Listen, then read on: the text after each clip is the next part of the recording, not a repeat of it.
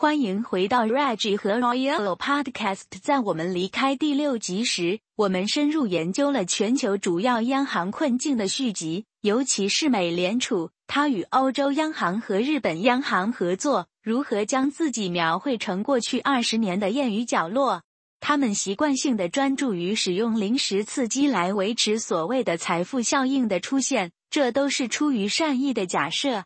最初作为保护金融市场免受味觉灾难的过程的相同步骤，例如在重症监护室治疗患者，现在都已经成熟，并演变成一种不同的做法。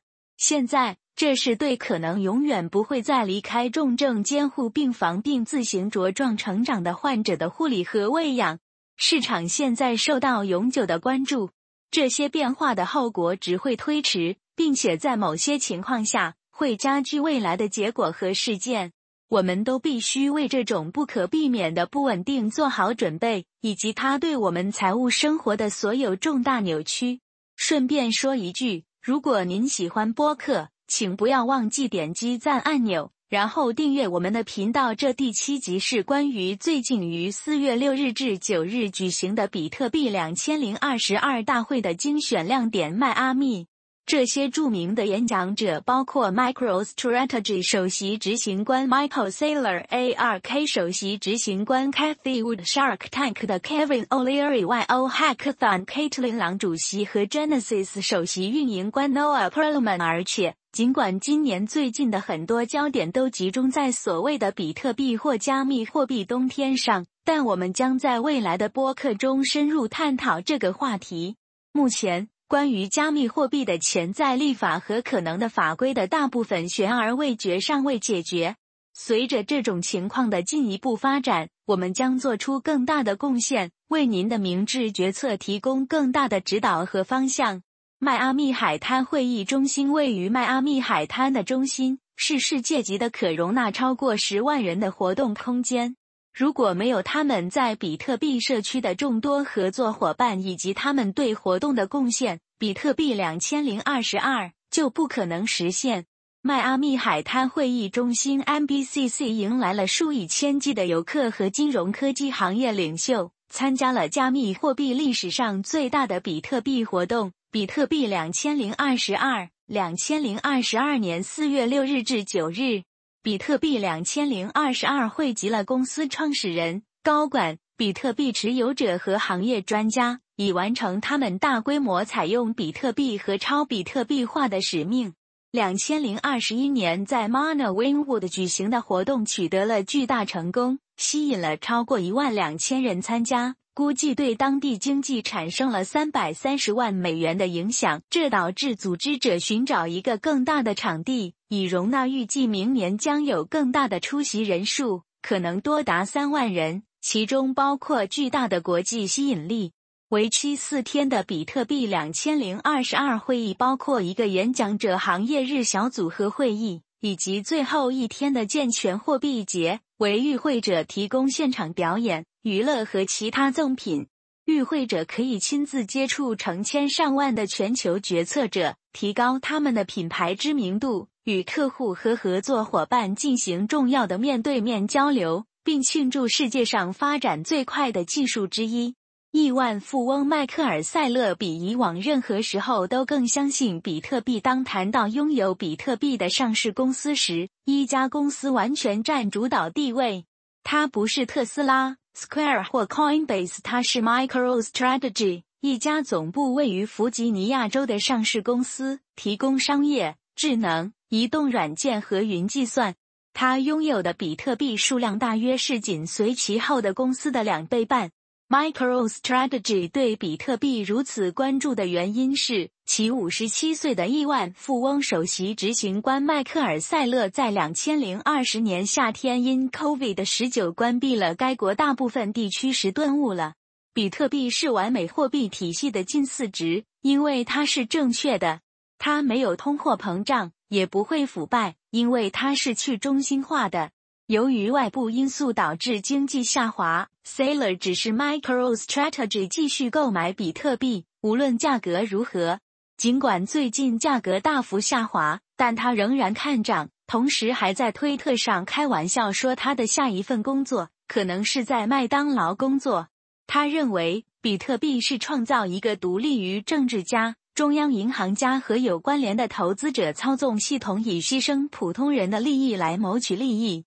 Saylor 在今年四月于迈阿密举行的比特币会议上坐下来谈论他为何全力投入比特币，他作为工程师的培训如何影响他的世界观，以及他认为阻碍大规模采用非国家支持的一件事货币缺乏明确性，美国政府将如何对其进行监管。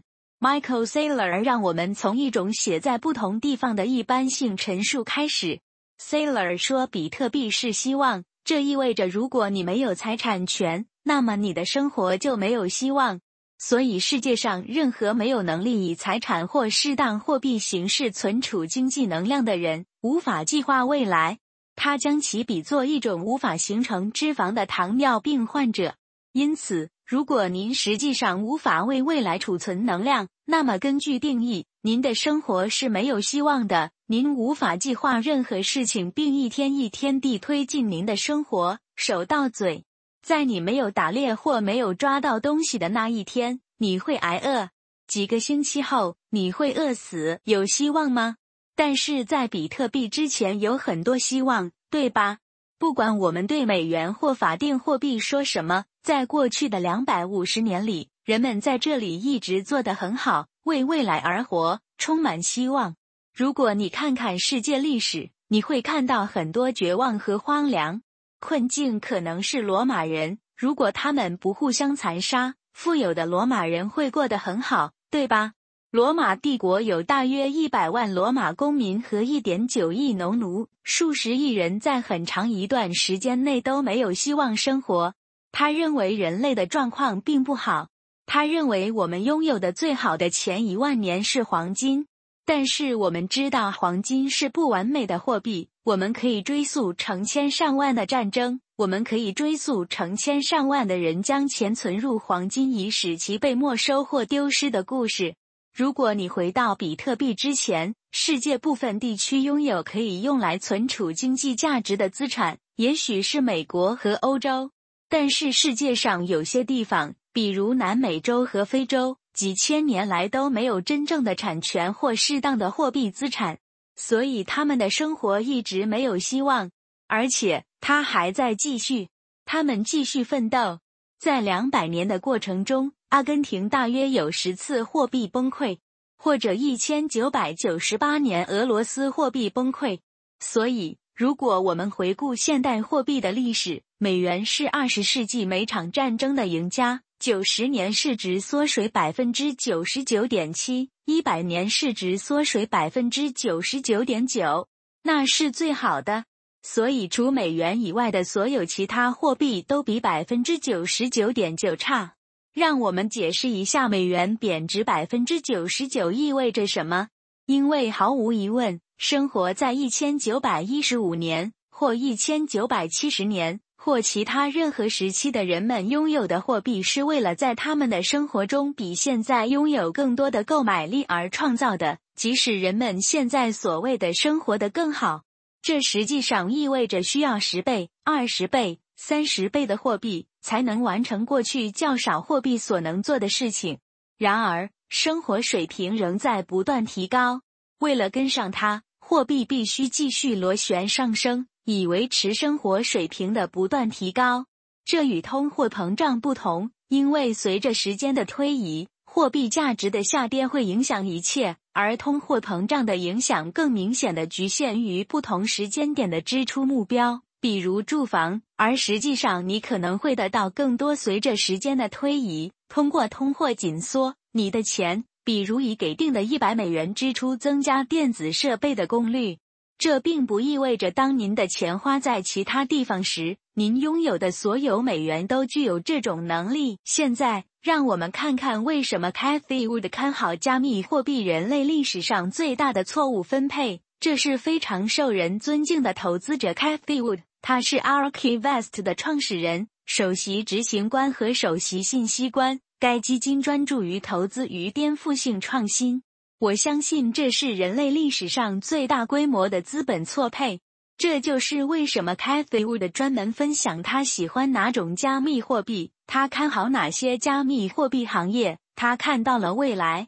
公平地说，这不是 Cathy Wood 在谈论加密货币或者任何特定的股票，尽管他确实提到了特斯拉，但除此之外，这只是 Cathy Wood 一般谈论投资与创新。因为他说，人类历史上最大的错误分配是向后看，而不是向前投资。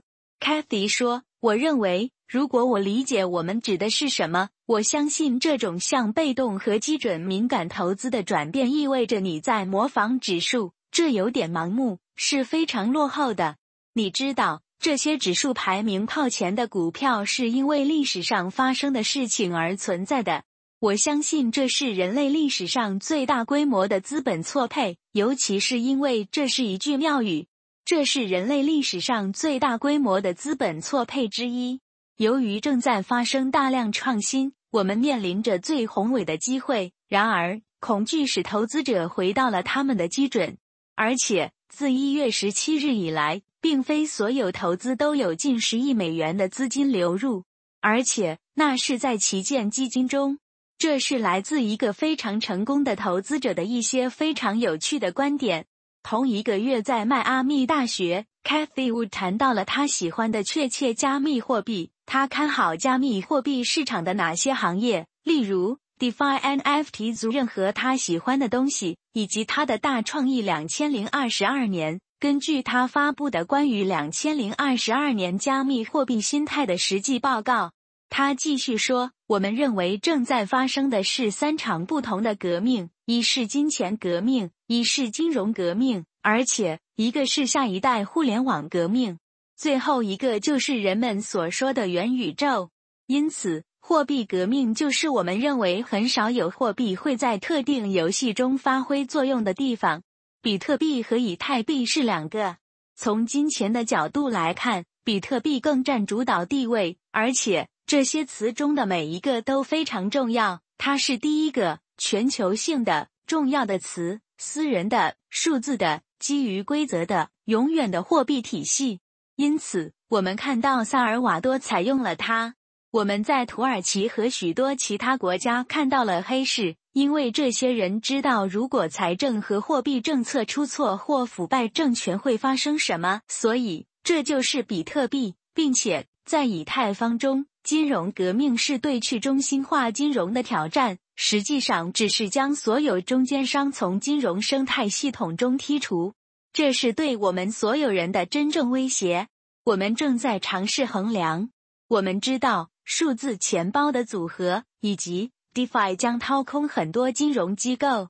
这可能已经是因为大量的借贷和储蓄正在发生，因为它提供了较低的贷款利率以及更高的储蓄率，所以这很有吸引力。这是一个令人信服的组合，所以我们认为的 Fi 现在正在大规模扩展。我们认为我们已经进行了非常好的测试。去年五月，我们将比特币减半，以太币减半。我一直在等待的 Fi 系统的杠杆作用来推翻它，但它没有。凡是不能扼杀这些网络的，都会使它们变得更强大。反脆弱是一个常用词。那么，这里的第三个桶就是下一代互联网革命，而且从长远来看，这实际上是我们将从数据聚合器手中夺走权力的地方。迄今为止，他们在第一代互联网上享受着战利品，所以当消费者控制时，这将是谷歌、亚马逊和 Facebook。它和它的数据，特别是在医疗保健领域。我们认为区块链技术和人工智能的融合将会产生非常有趣和创造性的解决方案，而且我们看到的医疗保健数据爆炸式增长。现在我们可以花几百美元对每个基因组进行测序，所以这就是三种方式。当然，NFT 属于那个世界，创作者经济将加速发展，创作者因其创作而获得奖励。以及艺术和音乐界的一些迷人方向，看看艺术像素是如何被出售的，然后图片是如何重构的。但是，即使将创作转售给后续购买者或所有者，原始艺术家也会获得所有这些版税。所以这很有趣。Cathy Wood 是传统领域备受尊敬和成功的投资者，而且听到这种心态非常有启发性。让我们来看看 Cathy Wood 在这个由五百三十一只股票组成的一百七十二亿美元投资组合中持有什么。制造业很多，信息占多数，然后是医疗保健和社会援助科学，以及科技、金融、艺术。现在，让我们来看看顶级持股，百分之九点二一是特斯拉，然后是 Zoom Video 百分之八点九，Roku 百分之七点九。Teladoc Health 百分之五点四，然后排名第五的是 CRISPR Therapeutics AG，占百分之五点二三，Exact Sciences 占百分之四点八四，Black Incorporated 占百分之四点七五，Intelio Therapeutics 占百分之四点六七 u e p a t 占百分之四点三四，进入前十名。这不是它的加密货币投资组合。随着机构投资者对这个领域越来越好奇，对数字资产的兴趣已经蔓延到零售交易者之外。事实上，大约一百四十六万比特币占流通供应量的百分之七点七，占完全稀释供应量的百分之六点九由机构持有。这些只比过去一年的百分之三点三和百分之三有所上升。这包括像 MicroStrategy 这样的上市公司，像萨尔瓦多这样的政府，以及像 Grayscale 比特币信托的创建者 Grayscale Investments 这样的资产管理公司。Wood 进一步推动了这一趋势，预测公司将继续向比特币和其他加密货币多元化，最终将其总资金的百分之五分配给数字资产。Wood 认为，到两千零二十六年。这一趋势将把比特币的价格推高至五十万美元，这意味着比今天每枚两万三千八百美元的价格上涨百分之两千以上。这就是为什么这种加密货币看起来像是一项明智的长期投资。现在，让我们听听奇妙先生凯文·奥利里 （Kevin O'Leary） 透露他的加密货币思想和持股。凯文·奥利里 （Kevin O'Leary） 无需介绍。你可能知道他是 Wonderful 先生，也许你在鲨鱼坦克上见过他。他是加拿大的商人企业家。凯文谈到了比特币挖矿以及他在创造更环保未来方面的潜在作用。很多人可能不理解这一点，因为围绕比特币挖矿的所有恐惧、不确定性和怀疑。我将解释比特币挖矿的作用，以及在创造绿色技术方面的作用。或者实际上为更多的绿色技术铺平道路。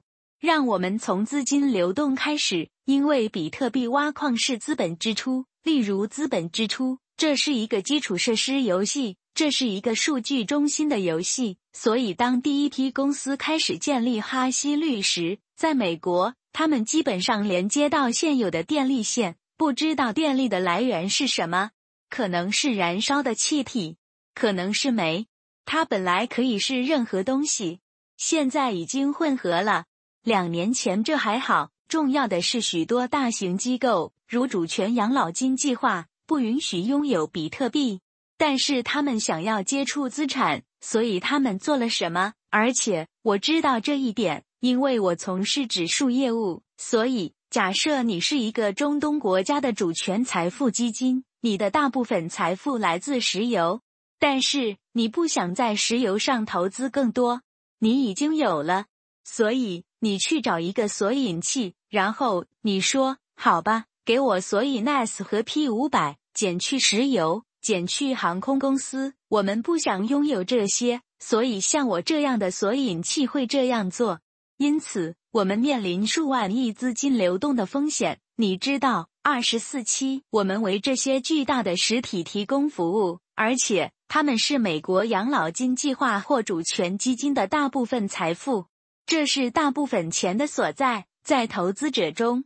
所以，我带你经历这个周期的原因，所以你会明白比特币挖矿正在发生的这种巨大转变。So we indexed all these companies, companies like Marathon Hive, Hard 富巴 Riot, and a few others. And that's how these large solvent plants own Bitcoin, because The price of these public stocks goes up and down as a proxy against Bitcoin pricing. So, if you know Bitcoin pricing gets cut in half, they get cut in half if it doubles. They double so it was a great way to own Bitcoin until the environmental, governmental, and social, or ESG, mandate came out. It started with BlackRock, then, use all it in the presidential executive order. Then, the Securities Exchange Commission just announced, in a memo, that they are contemplating carbon audits on public companies. It doesn't matter what if you're a Bitcoin mister, any company that's in the S&P 500, and here is the problem.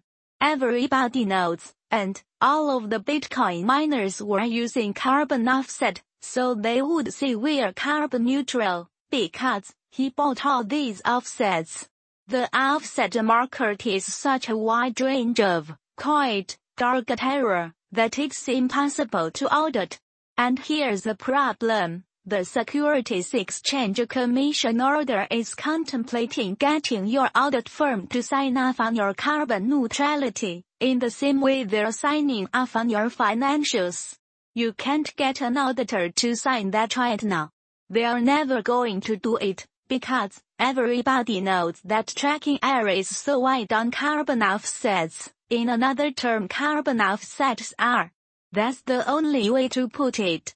So all of a sudden, we have to sell all those shares, because we know they're going to get into a lot of trouble when they try to prove their neutrality. So, the new mining is emerging, being funded primarily by sovereign wealth.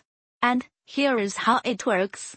You find a country like Norway, or you find a province like Quebec, or upstate New York, or Montana, or North Dakota, where there's excess hydroelectricity. You build a facility right by the turbines. It's a brand new build. And you get an agreement with the miner. I think this is happening right now in northern Norway, with a company called BitZero. It's a private company. I'm an investor in it. So, its largest investors are out of the United Arab Emirates. Every coin that they're rewarded is staying on the balance sheet, so that becomes our proxy to Bitcoin. Now, we own our coin. Now, we've mined it ethically. Now, We've mined it all green. We do not have to be audited for carbon, because there's no carbon. It's 100% hydro, and so, in doing so, we are not only capturing unused hydroelectricity. We've got the latest state mining equipment, which just uses 40% less energy. We're taking the heat from the stacks, and creating a hydroponic facility that grows tomatoes and a canning plant beside it, because in northern Norway, there's not that much sun for tomatoes. We're integrated into the community. We are creating a new power source for all the citizens in that 3,000 person village that is the new mining. 所以最好的看待这个问题的方式是，我们应该为在美国建立产能的早期矿工鼓掌，但是他们本质上是背着剑的先驱者。因为资本将远离他们，而且这将属于新一代矿工。我称之为挪威模式。我们在美国几乎每个有水电的州都在建造这些。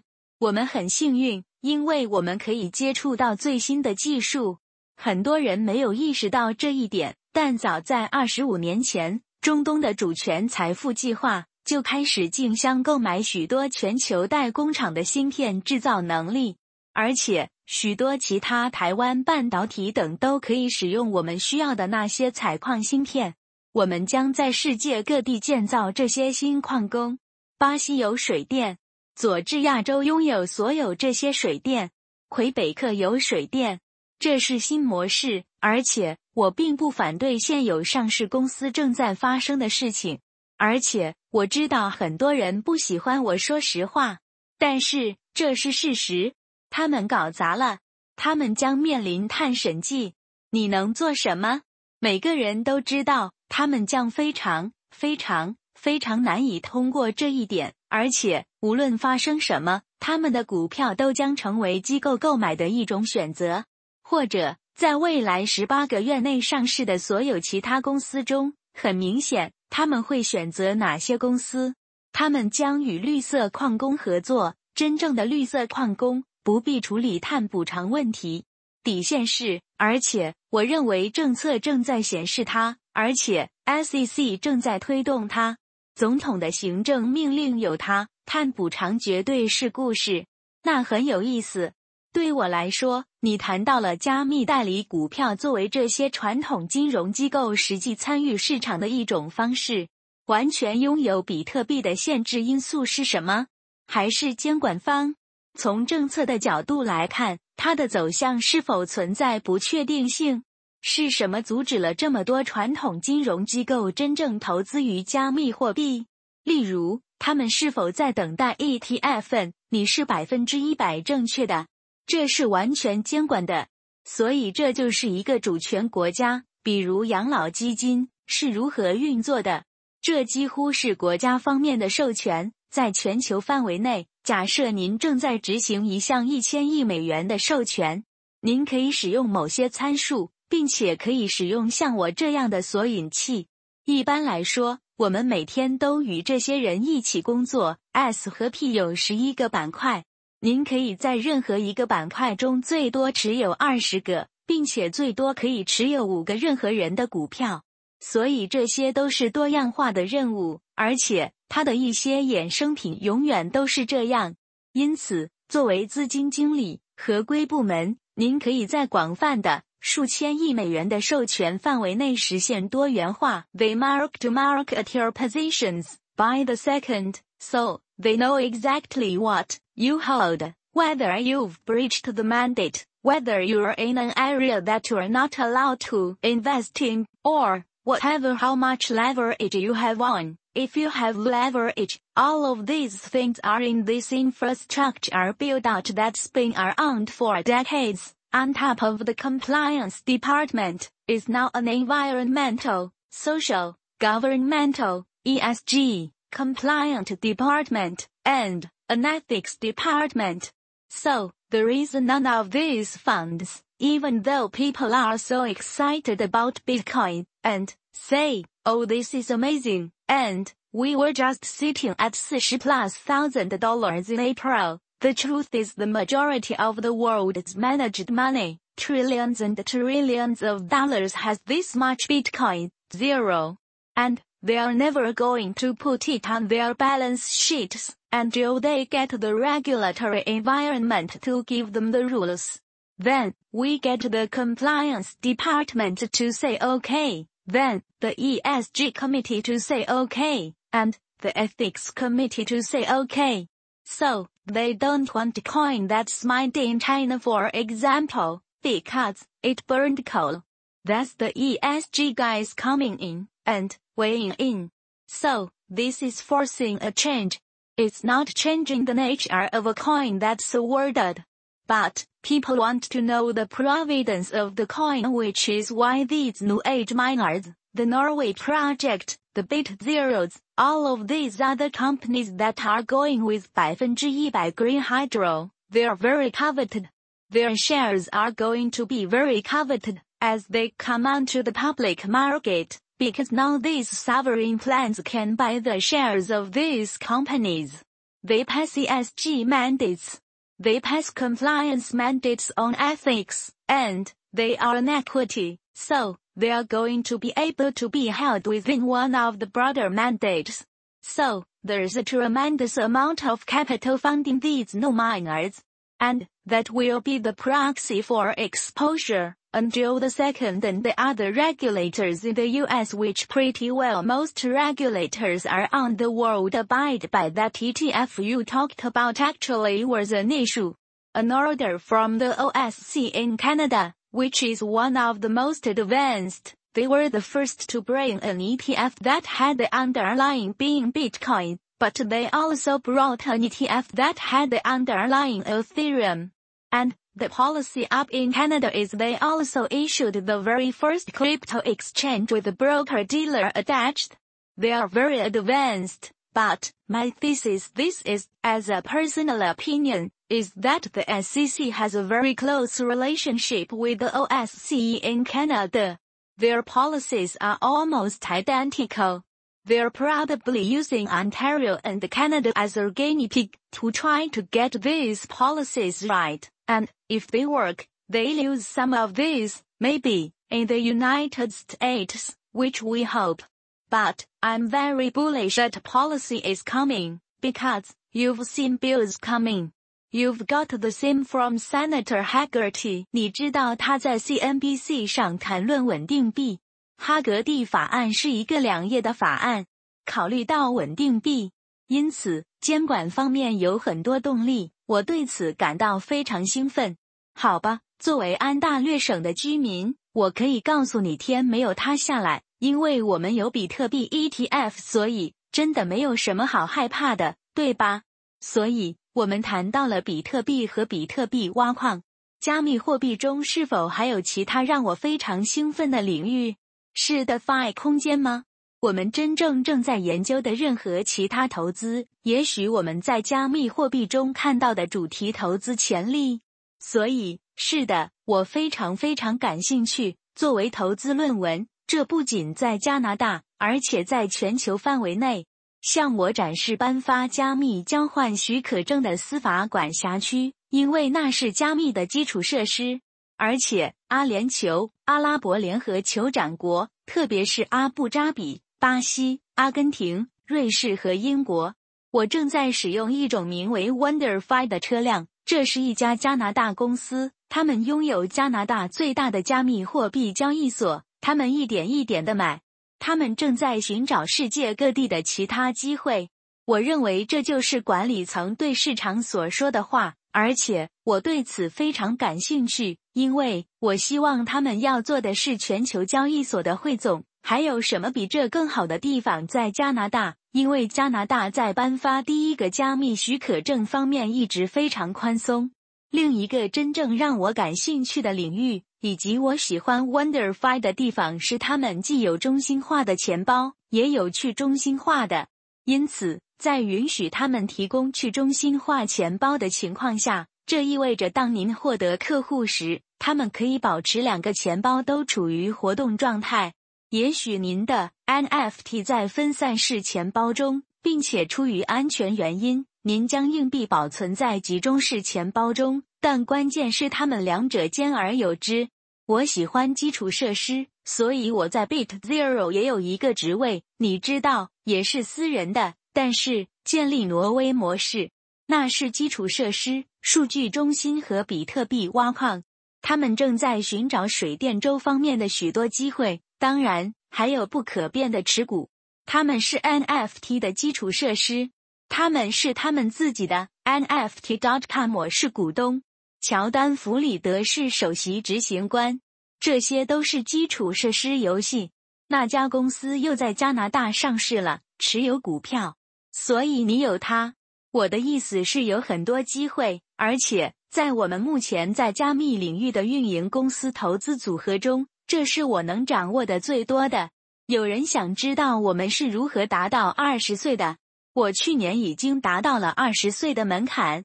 我在七岁，所以现在我二十岁。现在我们有三十二个职位，这是我的投资组合中最令人兴奋的部分。我的意思是最不稳定的，每天都在地图上，在这里披露我们持有什么样的资产。我将披露其中的一些。你知道这部分来自我与 FTX 的关系，我是 FTX 的股东和付费发言人。不得不透露这一点。我喜欢山姆在那里建造的东西，你知道。而且很明显，我用的是我的 FTX 钱包，但是我也拥有 H 八二。我拥有多边形。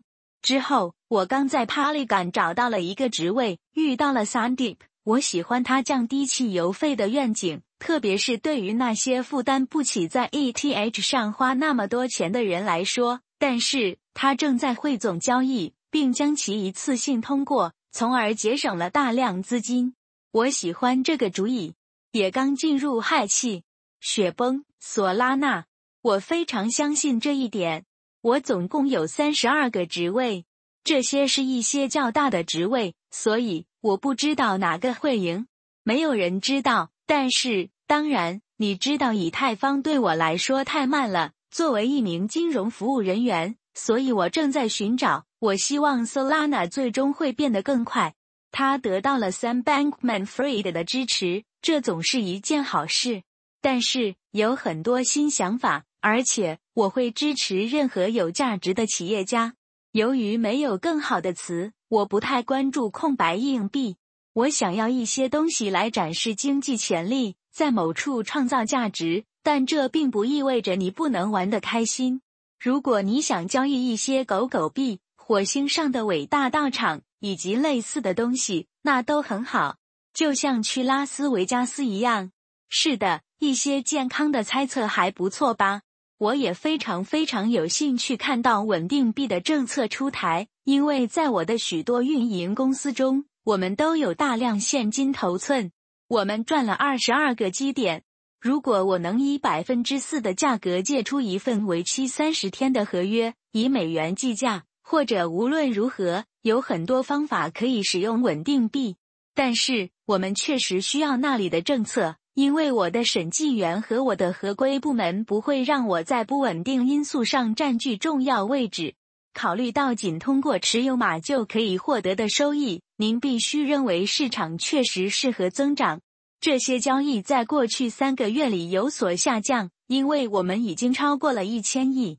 但是它仍然更好，而且我认为为什么应该将其标准化为政策？因为它允许美元保持全球默认货币，而且你想要这样，而且我想在美国做很多我在欧洲做的工作，而且只是不必一直经历 FX 交易。但是我们需要监管机构批准。但是我们正处于上升期，我们还处于早期阶段。但是我非常乐观。听凯文·奥利里 （Kevin O'Leary） 的演讲真是太好了。比特币不是为杠杆而设计的。对 Caitlin Long 的独家采访，迈阿密的一位两千零二十二年比特币采访者与 Caitlin Long 进行了交谈，将比特币和其他数字资产整合到联邦储备支付系统的途径是通过怀俄明州，而不是通过华盛顿特区。与法定货币不同，比特币不是一种旨在被利用的资产。妙语是，如果你缴纳税款，并且受到监管。而且你不走捷径，你会没事的。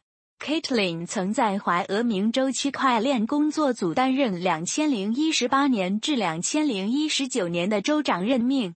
自两千零一十八年起，他担任 Wyoming Hackathon 的主席。两千零一十六年至两千零一十八年任 Symbiont 前董事长兼总裁。两千零一十八年入选福布斯金融科技五十强。两千零一十六年。他获得了 Markets Media 女性金融区块链卓越奖。两千零一十六年，他入选了 Inc Magazine 的十位通过科技改变世界的商业领袖名单。他曾在两千零一十三年、两千零一十四年和两千零一十五年入选机构投资者最有影响力的养老金人士名单。养老金四十人。自两千零一十二年以来，他一直是比特币布道者。曾任职于摩根士丹利内部区块链工作组。两千零一十四减两千零一十六，他拥有二十二年的企业融资经验。一千九百九十四年至两千零一十六年在摩根士丹利、瑞士信贷、所罗门兄弟公司任职。两千零一年至两百零一年担任董事总经理。他创办并经营了三家成功的养老金和保险业务。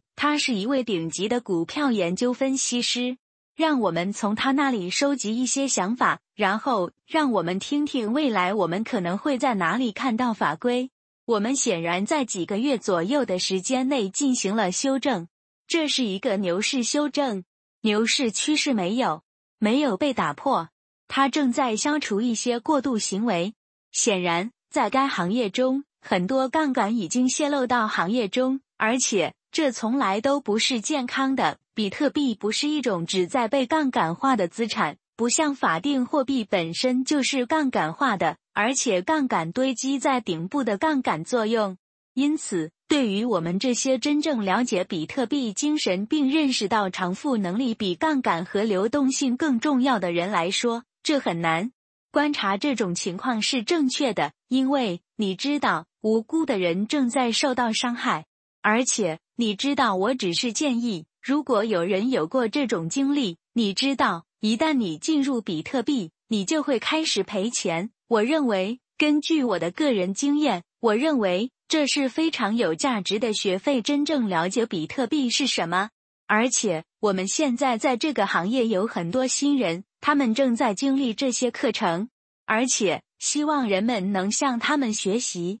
尤其是在这个牛市中，系统中增加了很多杠杆。对于我们这些已经存在很长时间的人来说，我们很久以前就吸取了这一教训。你不利用比特币，我对刚进来的新手有建议。我知道他们看到比特币的价格超过六万，现在他们今天看到了。我的意思很明显。它很热，而且我敢肯定，我们中的许多人已经有一段时间了。但是对于刚刚进入的新手的建议，好吧，在两千零一十三年牛市之后，我的比特币损失在两千美元左右。我在比特币上做了很长时间，而且那是你学到真正有价值的教训的时候。所以坚持下去，这是一项资产，也是一个数字。技术随着时间的推移而上升，这是一种很有可能保值的资产。而且，我个人并不像某些人那样交易它，所以我知道很多人都这样做。但是我肯定会警告的一件事，并且希望人们已经吸取了教训，就是不要利用它。只是很好的建议。现在，让我们谈谈我们可能会看到比特币的法规。很明显。正如我一直在发推文，而且有些人一直在写，华盛顿特区有监管，它似乎也确实是在其他一些政府之间进行协调的，这几乎是同时宣布的。这有点监管推动，这并不奇怪。我认为是 Ray Dalio 说，比特币的最大威胁是成功，因为这意味着监管机构将要严厉打击。这很有趣。美联储理事莱尔布雷纳德 （Lael Brainerd） 在六月的共识会议上提到了他何时谈论稳定币，提到了自由银行时代，或者有时被称为野猫银行时代。而且他指出，是许多监管的推动力存在于今天的传统金融服务行业。而且历史学家和经济学家对于那个时代是好是坏存在很多分歧。但他是对的。我们正在重复一些相同的问题。我们看到了很多过剩。我们在交易所看到了一百比一的杠杆。我们看到没有人知道他们是否有偿付能力的交易所，而且与他们相关的交易对手风险的披露为零。所有这些教训都是在美元体系中吸取的。这就是我们在美元体系中制定监管的原因。所以。他做出这个类比是对的，但是你也知道，当一位央行行长提到这个时，意识到这一点很重要。他的意思是，那是货币历史上一个有毒的时代。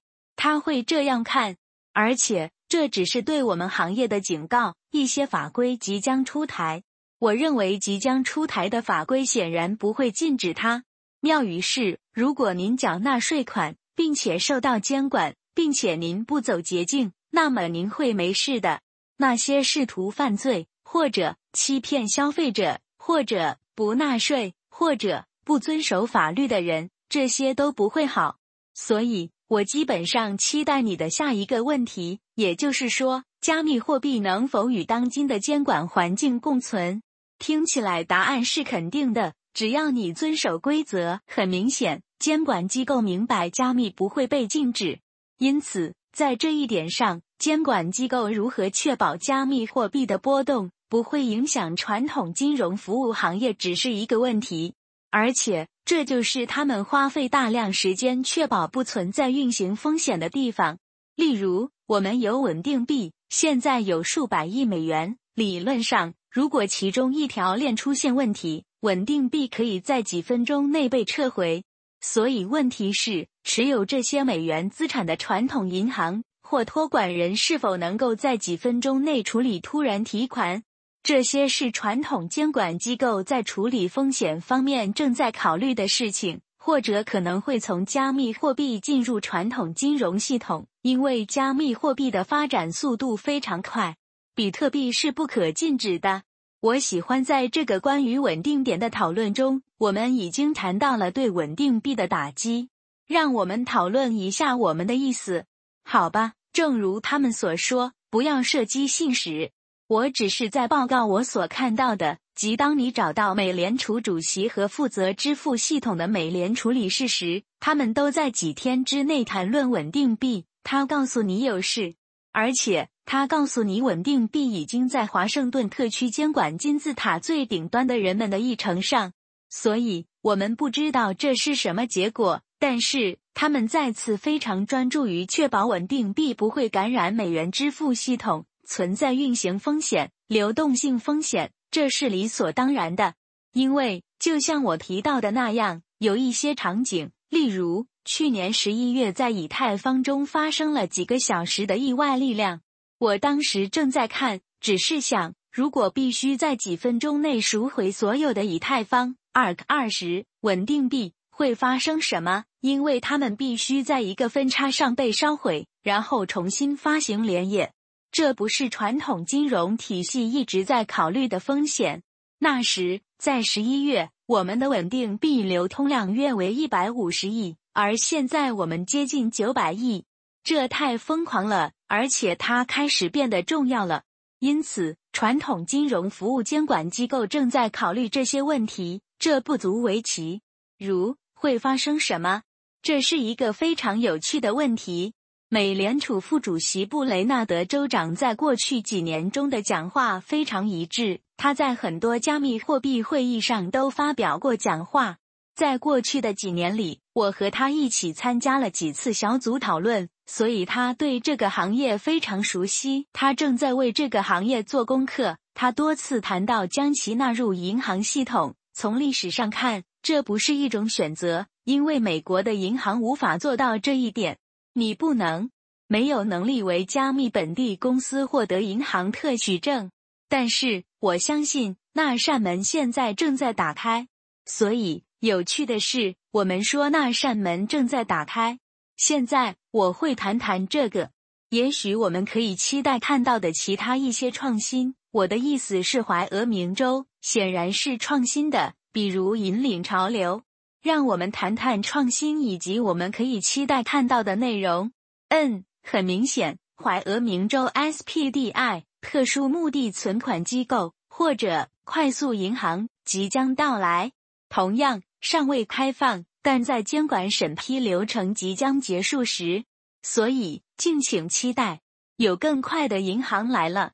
也就是说，我一直说。将比特币和其他数字资产整合到美联储支付系统的途径是通过怀俄明州，而不是通过华盛顿特区。而且，这确实似乎正在实现。敬请关注，但它还没有。这就是为什么许多公司都在怀俄明州盘旋。一旦这扇门打开，我认为会有其他公司穿过它。就怀俄明州出现的其他有趣的创新而言。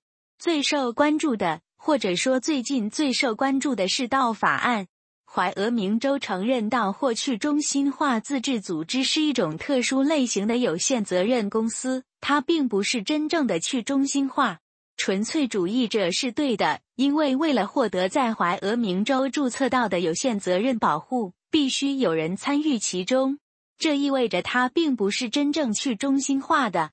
但是这样做的好处是。您实际上可以以代码的形式进行治理，而不是在纸上书面的运营协议中，并且您还可以让节点成为成员。所以，这绝对是基于代码的治理和基于代码的系统的试验向前迈出了一步。而且，它还提供了有限责任的好处，您可以通过注册公司或有限责任公司获得。因此，这是向前迈出的一大步。在工业革命后，人类组织形式和商业组织形式方面，这引起了极大的兴趣。怀俄明州区块链特别委员会正在对法律进行一些改进，该法律已经在上届立法会议上颁布。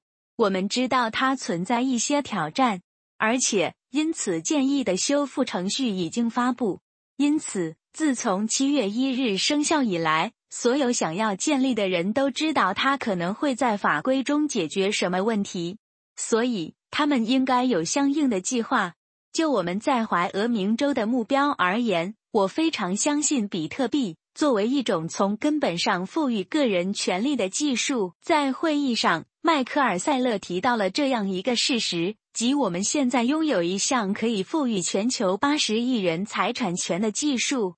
这一切都与产权有关，因此，最终我们要做的是建立这个生态系统。这一切都是为了将权力从集中式结构转移到分散式结构，这不会在一夜之间发生。因此，在两者之间架起桥梁至关重要。这将在未来十年左右进行。我正在做的事情与 Avanti 一起，我正在致力于最长期的比特币开发者，更大的东西比我们所有人都长寿。这是对这项技术的基本接受，最终赋予个人权利。而且我们再去那里，这只是一个如何做的问题。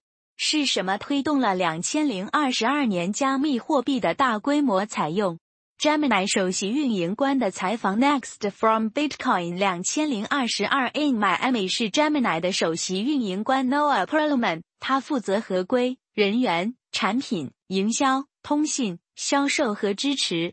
此前。他是摩根士丹利的董事总经理和金融犯罪全球主管，负责该公司的反洗钱、制裁、反抵制、反腐败以及政府和政治活动的法律和合规责任城市。Perlman 先生于两千零六年加入摩根士丹利，此前他曾担任美国基督属纽约分部的分部法律顾问两年。在加入 DAA 之前。Perlman 先生是纽约东区的美国助理检察官，担任过多个监督职位，包括针对儿童犯罪的特别协调员和毒品科副主任。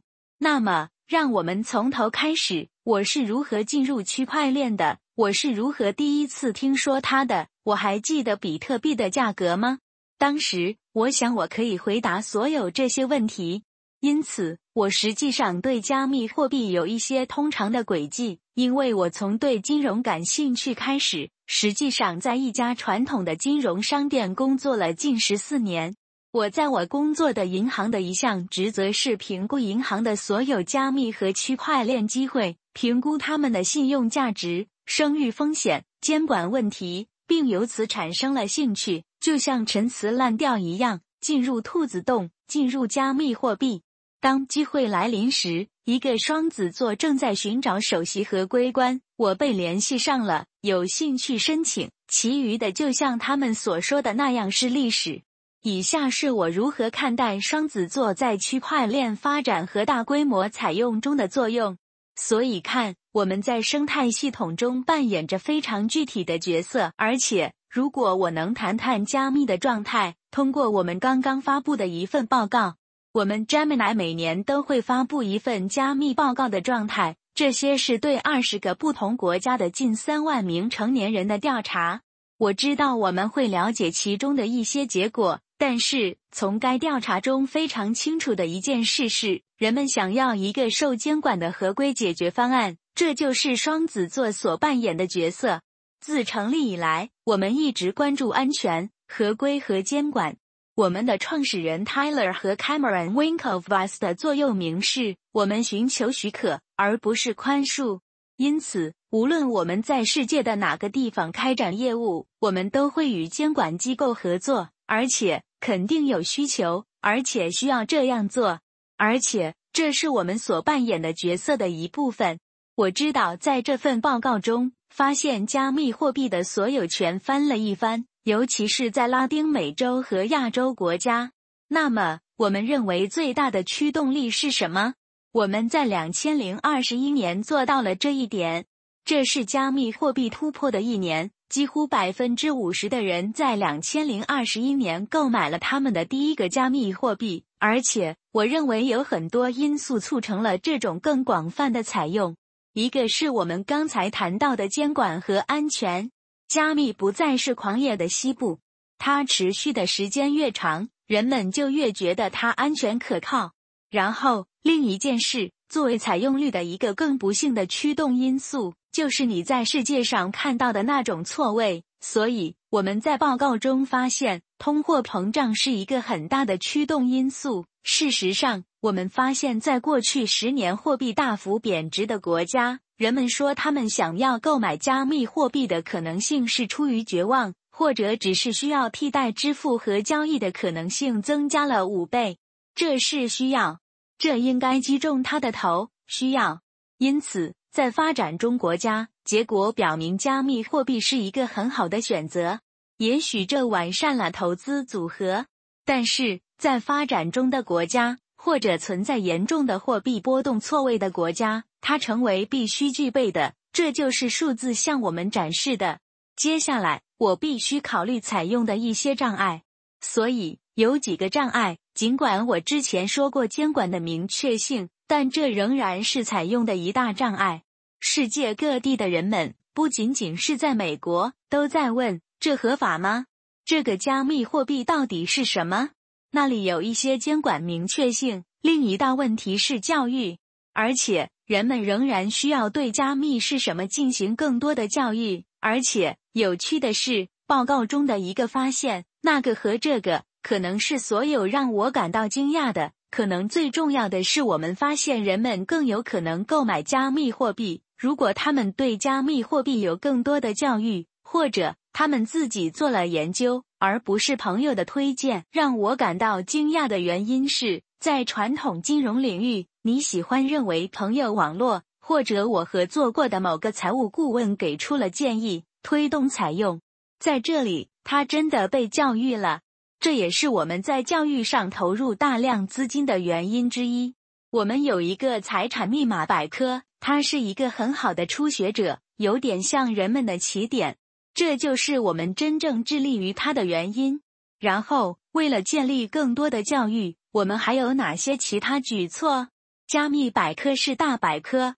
我们做的另一件事是通过我们的一些属性。我们有一个投资基金的前沿，而且我们还没有准备好公开发布的东西。但是我可以谈论它。其中一项主要工作是，它将投资于核心开发人员。并投资于资源，以帮助更多人了解它。而且在机构方面呢，他们采用加密货币并与 Gemini 合作的动机是什么？嗯，机构正在进来，因为有很多原因。一是他们看到了机会，而且我们在最近几周看到了。我们已经看到高盛举办了一场贸易展，我们已经看到其他机构进来了。尽管就在几年前。我们都知道他们在谈论什么加密，甚至不考虑意识。在一些银行，你甚至不能把加密放在备忘录中。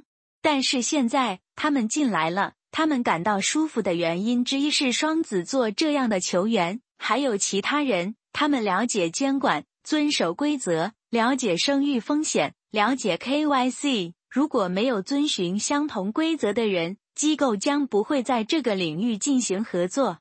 这对他们来说风险太大了，所以这是一个很大的驱动力。稳定币呢？我们是否考虑过政策问题是什么？在采用稳定币时，它们很有趣，而且我相信你的大多数听众都知道它们是什么。但对于那些不这样做的人来说，稳定币只是与特定货币一对一挂钩的加密货币，加密货币因此没有潜在的波动性，例如。双子座有一个 GUSD，双子座美元，它实际上是一对一的，它不会从一美元改变。关于稳定币存在一些争议，因为有一些已发行，不清楚是否有真正的美元支持它。而且我不会点名，但有审计担心资金真的是那里或者没有。相比之下，双子座美元，而且还有其他人也这样做。每一美元都有 UDF 审计的真实美元支持，因此我们没有这些担忧。但是，我认为普遍关注的是那些，或者最大的担忧之一是在没有真正的美元的地方，你知道金融体系存在一些真正的风险，因为你有数十亿美元美元四处晃动，而且它应该以正确的方式支持。而且，由于我们在比特币迈阿密，我想告诉你，我们看到比特币生态系统在未来几年的发展和发展。一开始，比特币的价格是多少？当我第一次想到它时，大约是四千。所以，我们甚至没有最近几个月的那种回调，仍然是我开始时的五倍多。而且我知道，对于很多人来说，四千个数字可能是他们找到它的地方的十到二十倍。但是那是我真正开始关注的地方。看起来，我仍然认为比特币。我知道我们正在参加会议，而且显然我们有成千上万的人。实际上，有成千上万的人在这里讨论、研究它，并且深入参与。它留在这里。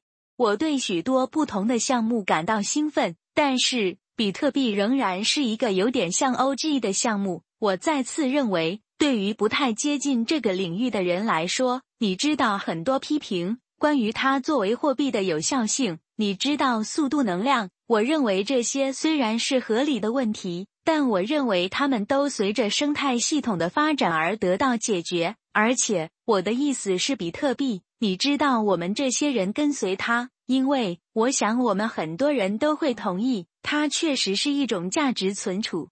它是数字黄金二点零，更容易运输，更有限，是一个很好的通胀对冲工具。所以未来会有大事发生。我们认为它有可能成为全球金融交易的标准吗？我愿意。现在我从哪里来？他可能比其他人更保守，因为我不知道这是不可避免的，但是我也不认为这是不可能的。而且，我认为您可能会看到越来越多的采用，并开始真正将其视为标准。所以，非常感谢有这个机会向播客听众展示我的观点。在我们的下一个播客《碳信用和加密》第八集中，我们将着眼于新兴加密货币领域的快速。和战略性发展及强制性碳抵消应用于区块链。Mark Cuban 是该领域的早期投资者，并承诺在公开市场上定期购买碳信用额。据说这是未来十年最重要的增长机会之一。一位经验丰富的投资者认为，就我们面前突出且有利可图的增长机会而言，比特币现在处于十年前的位置。所以下次一定要收看我们关于经济、加密货币、历史和商业的 Reg 和 Royal Perspectives podcast. If you enjoyed the podcast, don't forget to smash like button and subscribe to our channel. Until next time, that's stay busy.